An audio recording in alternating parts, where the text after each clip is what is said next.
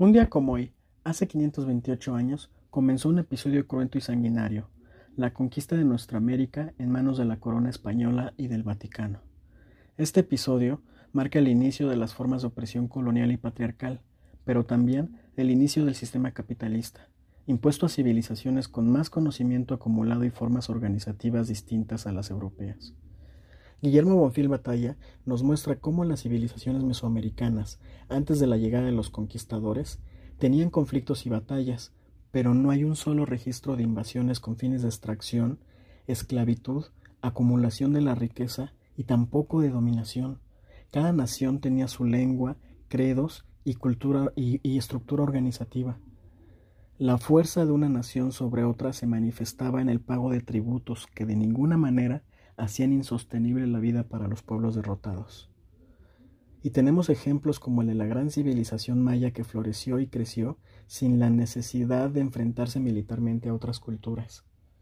Fueron los europeos los que llegaron con la pólvora y la cruz a imponer su dominio colonial, saquear las riquezas naturales, someter a las poblaciones y cometer genocidio. Se estima que en menos de un siglo la población de la gran civilización de México Tenochtitlan pasó de 11 a 2 millones de personas. Destruyeron la gran ciudad elevada sobre un lago para construir sobre sus ruinas los templos y palacios coloniales. Proscribieron la religiosidad prehispánica, crearon castas para naturalizar la explotación, satanizaron la diversidad lingüística y aniquilaron a las autoridades que dirigían los rumbos de cada civilización. En resumen, destruyeron la estructura organizativa y cosmogónica de todo un continente. Tomás de Aquino fue el primer exiliado del capitalismo, al haber manifestado su oposición al trato que le daban los invasores a los pueblos conquistados. Gracias a su consejo se pudieron organizar rebeliones que después de su exilio serían salvajemente derrotadas.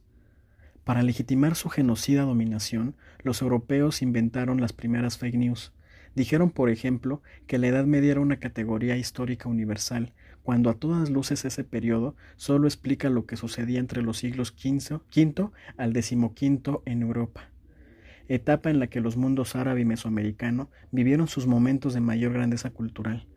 Casualmente, la Edad Media europea fue superada tras la conquista, porque gracias al extractivismo y la esclavitud, se hicieron del capital necesario para innovar científica y militarmente y así volverse hegemonía mundial. Otro bulo fue que ellos, la Europa convulsa y construida desde distintos fenómenos migratorios, era la cuna de la civilización. Blanquearon a los personajes fundacionales del cristianismo que, si vivían en países árabes, lo más lógico es que fueran morenos, no rubios de ojos azules. A partir de ese momento surgió también el fenómeno del mestizaje, mezcla de culturas que tuvo como su base fundamental la violación de las mujeres de las comunidades avasalladas. Pero hay algo que caracteriza a los pueblos del sur global, su irreductible voluntad de ser. Desde la llegada de los invasores siempre hemos estado en resistencia, buscando formas para lograr soberanía e independencia. Nos organizamos, nos juntamos, resistimos, nos reagrupamos, generamos saberes, vencemos y después nos vuelven a derrotar. Pero ya avanzamos. Y en esa dinámica es que hemos acumulado experiencias y conocimiento. El pueblo lo sabe todo, y desde esa premisa fundamental y fundacional latinoamericana es que debemos construir nuestro porvenir, hermanándonos con las causas justas y dignas de todo el mundo y fortaleciendo los lazos de cooperación, solidaridad y organización nuestroamericanos persiguiendo la utopía de un mundo donde el desarrollo, la vida digna y la protección del medio ambiente no estén en disputa, donde el poder supremo recaiga en el pueblo, nunca más en una minoría rapaz. La independencia de nuestra América inició un día como hoy de hace 528 años. Consumarla es la misión histórica de nuestra generación. Yo soy Eder Guevara y desde México les mando un fuerte y combate.